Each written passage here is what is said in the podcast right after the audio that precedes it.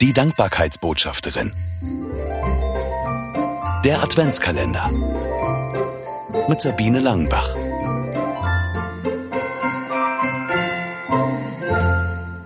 Stolperworte.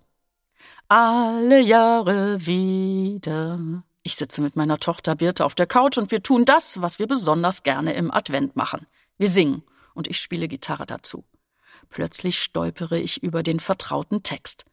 Alle Jahre wieder kommt das Christuskind auf die Erde nieder, wo wir Menschen sind. Was singe ich da eigentlich? Das klingt ja so, als ob Jesus, das Christuskind, im Himmel sitzt und einmal im Jahr nach dem Rechten auf der Erde schaut, so eine Art Stippvisite macht. Hat Wilhelm Hay, der vor fast 190 Jahren das Lied geschrieben hat, das so gesehen? Ist ja überhaupt nicht mein Denken. Die Geburt von Jesus im Stall von Bethlehem war ja nur der Auftakt für viel Größeres. Als Erwachsener hat er Wunder getan, Menschen echte Lebenshilfe gegeben und seinen Freunden versprochen, dass er immer da sein wird. Als Sohn Gottes war und ist das für ihn kein Problem. Ich bin so in Gedanken, dass ich gar nicht mehr auf die Gitarrengriffe achte. Das gefällt Birte gar nicht. Deshalb reiße ich mich zusammen und spiele und singe einfach weiter. Kehrt mit seinem Segen.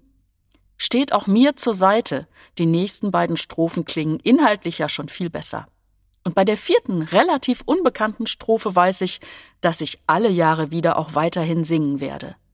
Sagt den Menschen allen, dass ein Vater ist, dem sie wohlgefallen, der sie nicht vergisst. Genau darum geht es an Weihnachten. Und das tatsächlich alle Jahre wieder. Mehr Adventskalendergeschichten von Sabine Langenbach gibt es im aktuellen Buch. 24 Mal hinhören im Advent. Erschienen im Neufeld Verlag. Erhältlich überall, wo es Bücher gibt.